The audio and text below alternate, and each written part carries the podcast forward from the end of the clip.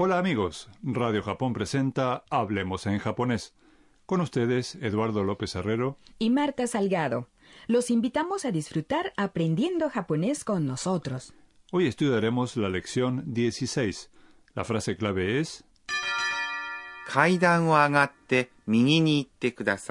Suba la escalera y vaya a la derecha. El personaje principal de nuestra historia es Anna, una estudiante tailandesa en Tokio. Hoy Anna visita una librería en Shinjuku con sus amigos. Vamos a escuchar el diálogo de la lección 16. La frase clave es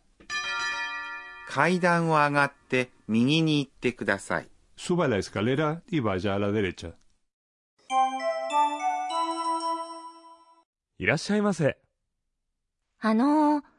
漫画売り場はどこですか2階です。階段を上がって右に行ってください。 Vamos a examinar el diálogo en detalle. El vendedor dice いらっしゃいませ。 Bienvenidos. Es una expresión que se usa para recibir a los clientes. Cuando entras a un restaurante o una tienda en Japón, siempre te saludan diciendo Irashaimase. Pero no hace falta responder, ¿verdad? No, no hace falta. Si quieres, puedes sonreír e inclinar un poco la cabeza. A propósito, al pronunciar irashaimase, hay que contener la respiración un instante entre da y sha. Irashaimase. Ana le pregunta al vendedor: ¿Ano manga uriba wa doko? Perdón, ¿dónde está la sección de manga? A Ana le encantan los cómics japoneses. Por eso, antes que nada, pregunta dónde están los manga. Ah, ano. En este caso puede traducirse como perdón. Se usa para dirigirse a alguien. Manga uriba. Es sección de manga. Consiste en manga, cómics y uriba, que significa sección o lugar de venta. Wa es la partícula que indica el tema. Doko es dónde. Des es una manera cortés de poner fin a la oración. Esta frase es una pregunta con ka al final, de modo que debe pronunciarse en tono ascendente. Eduardo, eh, ¿cómo se puede preguntar dónde está la sección de comestibles de una gran tienda? A ver, te daré una pista. Comestibles es. Entonces, supongo que se debe decir, Shokuhin uribaba doko deska. Exacto. Volvamos al diálogo.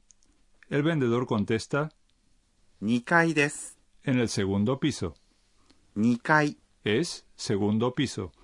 Se compone del número ni, dos y kai, piso. Des es una manera cortés de poner fin a la oración. ¿Y cómo se dice primer piso? Uno es ichi, de modo que será ichikai. No, la respuesta correcta es 1階、Ichikai es un poco difícil de pronunciar, por eso se dice 1階、Entre paréntesis, hay que tener en cuenta que en Japón los pisos empiezan a contarse desde el primer piso, de modo que Ikkai equivale a lo que en muchos países se conoce como planta baja. Y Kai, trataré de recordarlo. Volvamos al diálogo. El vendedor explica dónde está la sección de manga.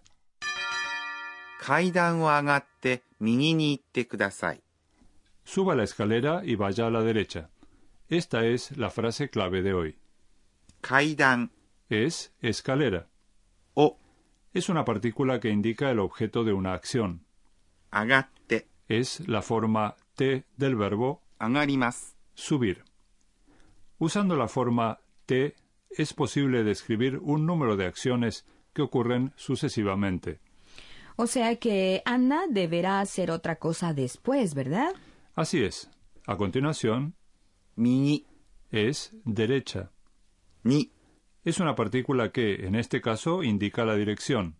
Itte es la forma te del verbo ikimasu, ir, agregando kudasai, por favor, a la forma te de un verbo se obtiene una solicitud. De ese modo es posible describir en una sola oración dos acciones, subir la escalera e ir a la derecha, ¿no es así? Exactamente. Estamos hablando de subir la escalera y después ir a la derecha, dos acciones que están unidas por agatte, la forma T del primer verbo agarimas, subir. Ahora tengo una pregunta para ti, Marta. ¿Cómo se dice subo hasta el quinto piso y voy a la izquierda?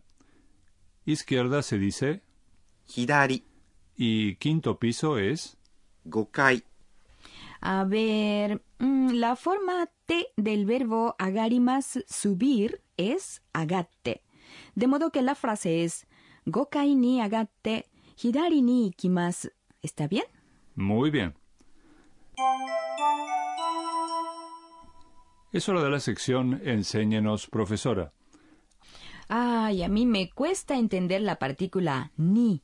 Sé que indica un lugar o una dirección, entre otras cosas, pero quisiera saber más sobre su uso. Preguntémoselo a la profesora. He aquí su respuesta. Si el verbo en el predicado de una oración expresa la existencia de algo como ser o estar, ni indica el lugar donde se encuentra el sujeto. Por ejemplo, estoy en la estación se dice si el verbo expresa un movimiento o un cambio como ir, ni indica el punto en que termina la acción.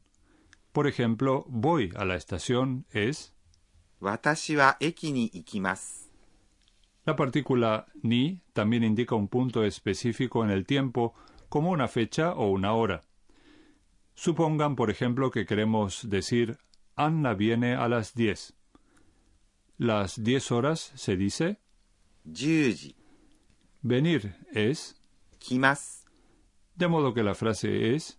Anna wa yuji ni kimas. Ahora bien, no se puede usar ni con expresiones tales como mañana o la semana que viene, porque las fechas a que se refieren cambian según cuándo se esté hablando. ¿Cómo se dice entonces Anna vendrá mañana? Bueno, mañana es, 明日、 así que la frase es, アンナは明日来ます。 no puede decirse Anna wa ashita ni kimas. La partícula ni también tiene otras funciones. Iremos aprendiéndolas a medida que aparezcan en las lecciones.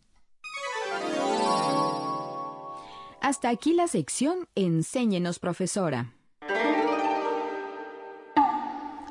A continuación, el Rincón de las Onomatopeyas, en el que aprendemos palabras japonesas que representan ruidos, voces o sensaciones.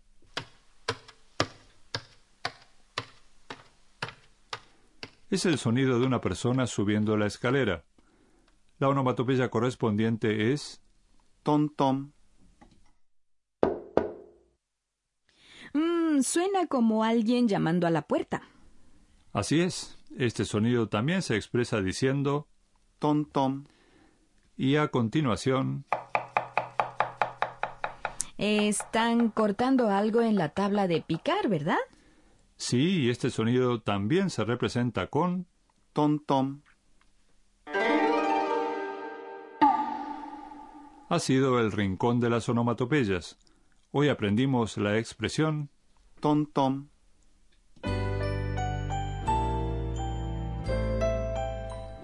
Antes de despedirnos, echaremos un vistazo al diario de Anna, en el que relata sus experiencias en Japón.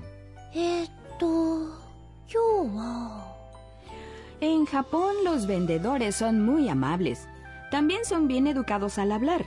Te dicen muchas gracias, aunque te vayas sin haber comprado nada. ¿Les gustó la lección 16? La frase clave de hoy fue 階段を上がって右に行ってください。 suba la escalera y vaya a la derecha. En el siguiente programa sabremos si Anna pudo comprar algún manga. Los esperamos.「